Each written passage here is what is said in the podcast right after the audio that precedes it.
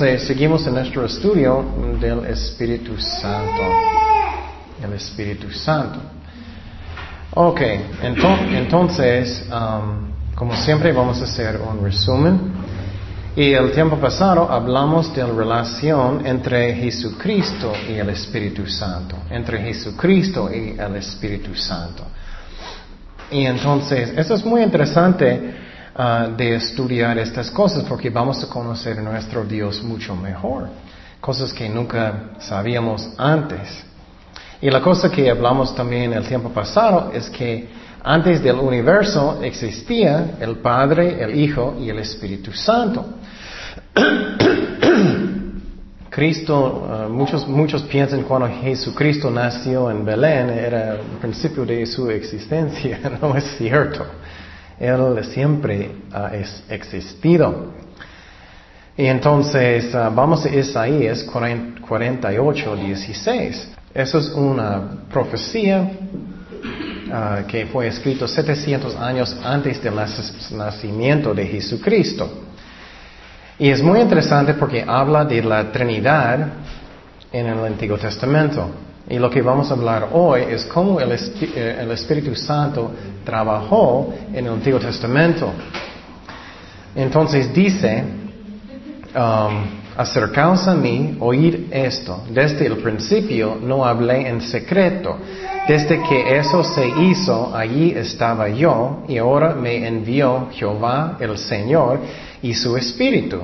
Así ha dicho Jehová, Redentor tuyo, el Santo de Israel, yo soy Jehová, Dios tuyo, y te enseña provechosamente que te encamina por el camino que debes seguir. Entonces lo que está diciendo aquí es que quien envió, dice Jehová. Entonces Él mandó, mandó su espíritu. Eso es muy interesante. Ah, perdón, el espíritu y Jehová mandó a Jesucristo. Dije mal, perdón. Entonces eso es muy interesante. Podemos mirar la Trinidad otra vez en Isaías. También hablamos el tiempo pasado que, que el Espíritu Santo causó a María para tener Jesucristo, para ser embarazada. Eso también es una profecía que fue escrito 700 antes del nacimiento de Cristo.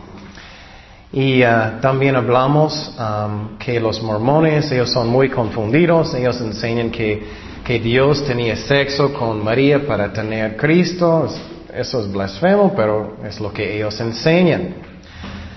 También enseñamos que, um, que necesitamos tener el poder del Espíritu Santo para tener victoria en cualquier lugar en nuestras vidas. Solamente a través de Él podemos tener victoria. Eso es algo que es muy importante que entendamos. Y escúchame muy bien, eso va a quitar orgullo en su corazón, y va a darte, um, va a darte um, victoria también. Y eso es muy importante. Cristo usó el mismo poder que nosotros para tener victoria en su camino con Dios. Entonces, si Cristo necesitaba usar el Espíritu Santo para enseñar, ¿quién soy yo para decir que no necesito? Qué ridículo, ¿no? Entonces, eso quita todo orgullo porque, ay, si el Hijo de Dios usó el Espíritu Santo, ¿quién soy yo? No soy nadie. Y claro, necesitamos hacer nuestro mejor, pero es Dios que hace la obra. Y entonces cuando Cristo tenía victoria sobre tentaciones, era el Espíritu Santo. Cuando Él estaba enseñando a la gente, era el Espíritu Santo. Cuando Él levantó personas de los muertos, era el Espíritu Santo. Y entonces, eso es muy importante que entendamos y puede darme paz en mi corazón también porque yo tengo el mismo poder. Pero ya hablamos mucho que Él es una persona. Yo no puedo controlarlo como yo quiero. Él es Dios. Él no dice, ok, kid. Él es Dios. Vamos a 1 de Pedro 2.21. 1 de Pedro 2.21. dice, pues para esto fuisteis llamados, porque también Cristo padeció por nosotros, dejándonos ejemplo para que sigáis sus pisadas. Entonces, eso es muy directo. eh, Él quiere que estamos caminando haciendo lo mismo que Él. Es lo que Él quiere. También aprendimos que Él creció intelectualmente, físicamente, y hablamos que eso es algo que no entendemos. Es algo de la Trinidad. Él creció en su humanidad. No como Dios. Él era Dios, pero Él creció. Es algo que no entendemos, pero es lo que necesitamos aceptar por la fe. Y porque Él era completamente hombre y completamente Dios. Um, y Él usó el Espíritu Santo para tener sabiduría, inteligencia, consejo, poder y todo. Entonces, obviamente, yo necesito ser completamente dependiente en el Espíritu Santo para hacer cualquier cosa, ¿no? Vamos a Isaías 11.1. Saldrá una vara de tronco de Isaí, un vástago retoñará de sus raíces y reposará sobre él quien el espíritu de Jehová, espíritu de sabiduría, de inteligencia, espíritu de consejo y de poder, de conocimiento, de temor de Jehová. Entonces, eso es la razón, la razón cuando Jesucristo dijo, vas a hacer obras más grandes, porque Él sabía que no va a ser nosotros, va a ser Dios haciendo la obra. Entonces, cuando Cristo dijo que estoy, eh, la Biblia dice que Él estaba creciendo eh, en, su um, espíritu, creciendo intelectualmente, espiritualmente, es porque Él um, humilló a él mismo. Vamos a Filipenses 2.5. Dice, haya pues en vosotros este sentir que hubo también en Cristo Jesús, el cual siendo en forma de Dios, mira, dice directamente que Él es Dios. No estimó el ser igual a Dios como cosa que aferrarse, sino que despojó a sí mismo. Eso es lo que Él hizo cuando Él nació en Belén. Y después de nacer, Él no estaba en cada lugar. Hoy en día, Él está en cada lugar otra vez, porque la Biblia enseña que Él vive adentro de cada uno de nosotros. Sino que se despojó a sí mismo, tomando forma de siervo, hecho semejante a los hombres, y estando en la condición de hombre, se humilló a sí mismo, haciéndose obediente hasta la muerte y muerte de la cruz. Y algo que es muy importante que entendemos es que la palabra de Dios es la fundamento, fundación de todo. Lo que pasa muchas veces es que cuando personas están buscando el Espíritu Santo, eso está bien, es bueno. Pero lo que puede pasar es que las emociones pueden entrar y, y personas pueden estar hablando que no es algo de Dios. Tenemos que tener cuidado que tenemos balance. ¿Me explico? que estamos buscando lo que dice la palabra. Esa es la razón, hay tanta confusión en el Espíritu Santo, porque muchas veces son emociones. Por ejemplo, algo que es mi opinión, por ejemplo, los bautistas, ellos no creen los dones de Dios, uh, del Espíritu Santo para hoy. Ellos no creen lenguas, ellos no creen esas cosas. En mi opinión, eso empezó porque eran personas que son muy, muy conservadores de emociones, y ellos son así. Y uh, algunos de los pentecostés son, son como completamente al revés. Ellos están brincando constantemente. y emociones están bien. Y si estás muy animado está bien, o si estás muy tranquilo, pero amas a Dios, eso está bien también. Lo que es malo es cuando afecta mi doctrina. Necesitamos buscar exactamente lo que dice en la Biblia. Y en vez de pensar solamente en emociones. Y lo que pasa muchas veces personas dicen, oh, yo sé eso, eso está pasando, eso. Y son emociones y no es Dios. Ok, entonces, ¿qué pasó en la vida de Jesucristo? Él, um, ya hablamos que Él nació en Belén por a causa del Espíritu Santo. Hablamos también, Él fue bautizado por el Espíritu Santo y necesitamos nosotros tener lo mismo.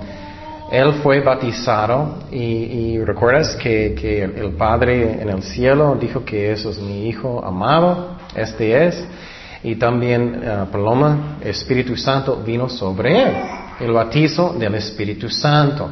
Él fue ungido. Y también hablamos que Él regocijó en el Espíritu Santo. Eso me encanta porque eso es de donde viene los, el fruto del Espíritu Santo. Y el fruto del Espíritu Santo ya sabemos es amor, gozo, paz, todo eso, ¿no? Eso viene del Espíritu Santo. También hablamos que Jesús fue llenado con el Espíritu Santo. Entonces puedes ver que tenemos que caminar en los mismos pasos. Vamos a Lucas 4.1. Lucas 4.1 dice, Jesús que lleno del Espíritu Santo volvió a Jordán y fue llevado por el Espíritu al desierto. Qué interesante, ¿no? Lleno del Espíritu Santo. Él fue tentado, hablamos de eso, él fue tentado en el desierto con el diablo. Eso pasa con nosotros también. Después de ser bautizado por el Espíritu Santo, estás trabajando para Dios, ¿qué va a pasar? El enemigo va a tentarte. Va a mandarte cualquier tentación. Alguien para enojarte, alguien para tentarte con cualquier cosa. Un muchacho bonito, un hombre guapo, lo que sea. Entonces eso es lo que hace el diablo.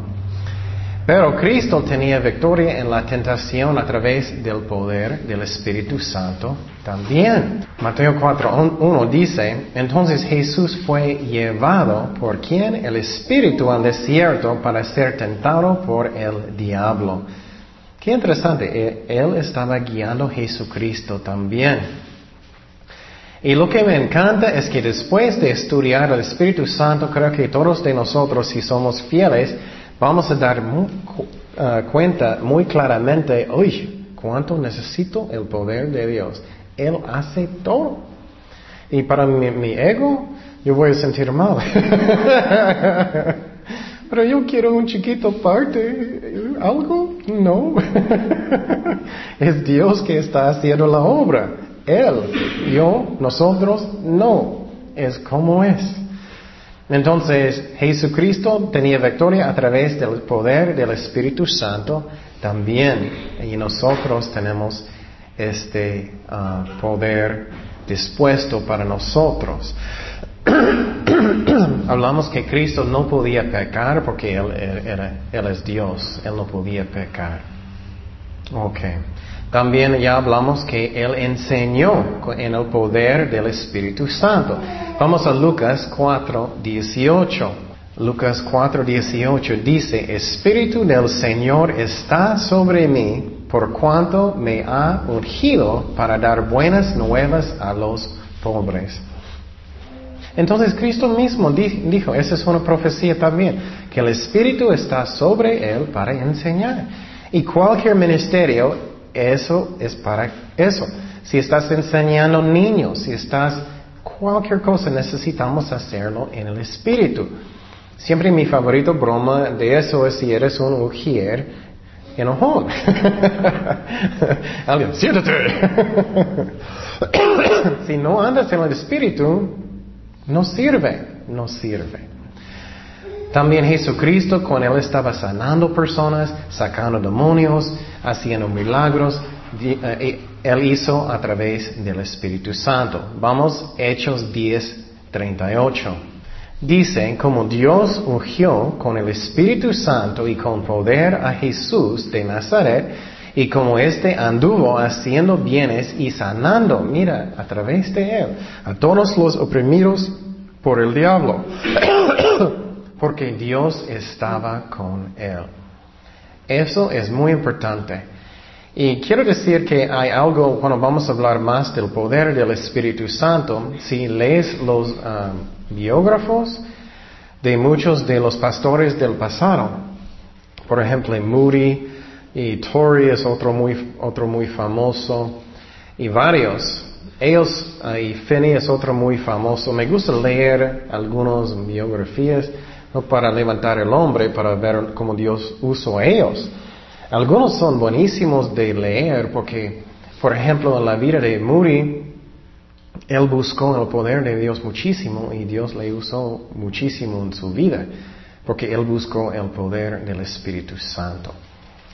Y entonces eso es lo que Jesucristo hizo también, el poder de Dios.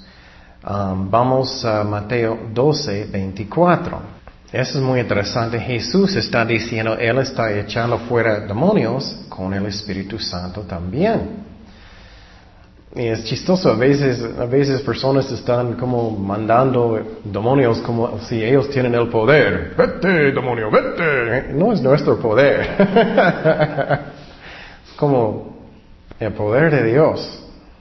Dice, más los fariseos al oírlo decían, este no echa fuera los demonios sino por Beelzebú, príncipe de los demonios. Sabiendo Jesús los pensamientos de ellos, les dijo, todo el reino dividido contra sí mismo es asolado, y toda eh, ciudad o casa dividida contra sí misma no permanecerá. Y si Satanás echa fuera a Satanás contra sí mismo, está dividido. ¿Cómo pues permanecerá su reino? Y si yo echa fuera los demonios por Beelzebú, por quien los echan vuestros hijos, por tanto ellos serán vuestros jueces. Pero si yo por quien el Espíritu de Dios echo fuera los demonios, ciertamente ha llegado a vosotros el reino de Dios. Entonces ya estamos mirando, si andamos en los pasos de Cristo, tenemos que usar el Espíritu Santo, tenemos que usar su poder, pero como Dios guía, Él no es como mi serviente, no puedo mandar. Y un ejemplo que me gusta dar también es que no podemos echar fuera demonios cuando queremos tampoco. Algunos maestros dicen que cualquier momento puedes hacerlo. No, en la voluntad de Dios podemos hacerlo. Si sientes en su corazón, hazlo con el poder de Dios. Por ejemplo, ¿recuerdas Pablo? Dice que él tenía una, él tenía, Pablo tenía un aguijón en su carne. Y él oró y rogó a Dios para quitarlo tres veces a Dios. Él, él, no dijo, vete, vete demonio, vete. No, él estaba rogando a Dios y Dios dijo que no, eso es para que tú vas a ser humilde. Entonces, siempre es como el Espíritu Santo nos guía, como Él nos guía. Y claro, si Dios está hablando a su corazón, hazlo, hazlo. Eso es muy importante. Ok. Um, también algo muy interesante, el sacrificio de Jesucristo era a través del Espíritu Santo. Y finalmente el Espíritu Santo levantó a Jesucristo de los muertos, de los muertos. Ok, eso es final del resumen. Ya vamos a empezar otro tema. Es que el Espíritu Santo es el autor de las escrituras. El autor de las escrituras. Su misión, una de sus misiones es para revelar verdad, cualquier verdad. Vamos a Juan 16, 13. Juan 16, 13. Y la cosa que en mi oración es que ustedes van a ser muy bendecidos porque vamos a mirar mucho mejor nuestro Dios, cómo Él trabaja, cómo Él es. Es muy interesante cómo Él trabajó en el Antiguo Testamento también. Juan 16, 13 dice, pero cuando venga el Espíritu de verdad, él os que guiará a toda la verdad, porque no hablará por su propia cuenta, sino que hablará todo lo que oyere, y os hará saber las cosas que habrán de venir. Entonces la misión de Él es para guiarnos en la verdad. Y otra vez, es muy importante que, que no somos guiados por emociones, emociones, pero por el Espíritu Santo. Y uh, y, por la palabra de Dios. Y tenemos que tener cuidado. Y cuando vamos a hablar de los dones en el, futuro, por ejemplo, de profecía, lo que sea, esa es la razón, la Biblia dice que tenemos que tener personas para discernir si viene de Dios o no. Um, también es interesante este ejemplo cuando David estaba escribiendo los salmos, él lo hizo a través del Espíritu Santo. Vamos al segundo de Samuel 23, 1. segundo de Samuel 23, 1. Y estamos hablando que el autor de las escrituras es el Espíritu Santo. Dice, estas son las palabras postreras de David. Ah, dijo David, hijo de Isaí. Dijo aquel varón que fue levantado en alto, el ungido de Dios de Jacob, el dulce cantor de Israel, y el Espíritu de Jehová ha hablado por mí. Él sabía que era Espíritu Santo hablando. Qué interesante, ¿no? Usualmente vamos a hablar cómo el Espíritu Santo trabajó en el Antiguo Testamento hoy. Y muchas veces personas piensan, no, no necesitamos saber el Antiguo Testamento. Eso no es cierto. Podemos aprender muchas cosas de lo que pasó, como Dios trabajó, porque Dios no cambia. Él no cambia. Es lo mismo hoy y mañana, para siempre. Dice, el Espíritu de Jehová ha hablado por mí y su palabra ha estado en mi lengua. Entonces David sabía que el Espíritu Santo hablando a través de él. Él sabía en el Antiguo Testamento. En el libro de Apocalipsis, ¿cuántos han leído el libro de Apocalipsis? Ese es buen libro, va, a pasar pronto, ¿no? y entonces, en, primeros um, libros de Apocalipsis, capítulos de Apocalipsis, es cuando está escribiendo a las iglesias. ¿Quién estaba escribiendo? ¿Y quién diciendo? Vamos a mirar Apocalipsis 2.7. Apocalipsis 2.7. Jesús está hablando, pero también dice que el Espíritu Santo. Dice, el que tiene oído, oiga lo que ¿qué? el Espíritu dice a las iglesias. Al que venciere le daré a comer del árbol de la vida, el cual está en medio del paraíso de Dios. Qué interesante, ¿no? Y a mí es muy interesante de leer esas cartas en Apocalipsis, porque esas son cosas que Dios le gusta y no le gusta. Es como si Él está escribiéndonos hoy en día. Y entonces la palabra de Dios es, eso es muy importante, inspirado um, por Dios. Pero, ¿qué significa inspirado? Uh, significa que Dios respiró. Dios respiró a través de los hombres que escribieron los libros, el Espíritu Santo. Entonces, eso es la razón cuando estamos leyendo y más adelante posible vamos a hablar cómo venía la Biblia, la Biblia y todo eso. Pero ahora eh, eh, lo que voy a explicar es que aunque, por ejemplo, Lucas escribió el libro de Lucas, no perdió su personalidad, no perdió que él era un doctor, es que es como el Espíritu Santo respiró a través de él escribiendo la palabra de Dios. Esa es la razón, todavía tiene personalidad, todavía tiene eso, pero Dios escribió. Es como Dios respiró a través de ellos. Segundo de Timoteo 3:16. Dice, toda la escritura es inspirada como, como respirar por Dios.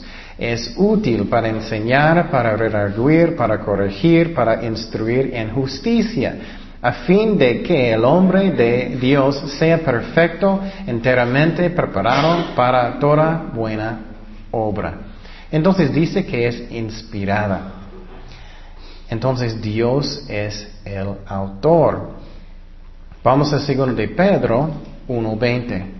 Dice, eh, entendiendo primero esto, que ninguna profecía de la escritura de interpretación privada, no es de hombre, es de Dios, porque nunca la profecía fue traída por voluntad humana, sino que los santos hombres de Dios hablaron siendo inspirados por quién? El Espíritu Santo. Entonces, cuando tienes la Biblia en la mano, no es solamente un libro de la historia, es algo inspirado, respirado por Dios. Entonces, vamos a mirar algo que a mí es muy interesante. Vamos a mirar algunos pasajes en el Nuevo Testamento y cuando vas a leerlo, vas a mirar en el Antiguo Testamento que Dios escribió a través del Espíritu Santo. Um, primeramente, Vamos a Mateo 22, 41. dice, diciendo, ¿qué pensáis de Cristo? ¿De quién es hijo? Le dijeron, de David. Él les dijo, pues como David en el que espíritu le llamas Señor diciendo, dijo el Señor a mi Señor, siéntate a mi derecha hasta que ponga tus enemigos por estrado de tus pies. Pues si David le llama Señor, ¿cómo es su hijo? Y nadie le podía responder palabra si osó alguno desde aquel día preguntarle más. Entonces, eso es muy interesante. Cuando David escribió esta profecía, el Espíritu Santo escribió. Vamos a Hechos 1, 16. Este versículo es cuando Pedro estaba enfrente de los um, otros hermanos y ellos necesitaban escoger otro apóstol porque, um, porque um, Judas, él murió. Entonces, él está diciendo que ellos necesitaban escoger otra persona. Entonces él dijo, varones hermanos, es necesario que se cumpliese la escritura en que el Espíritu Santo habló antes por boca de David acerca de Judas, que fue guía de los que prendieron a Jesús y era contado con nosotros y tenía parte en este ministerio.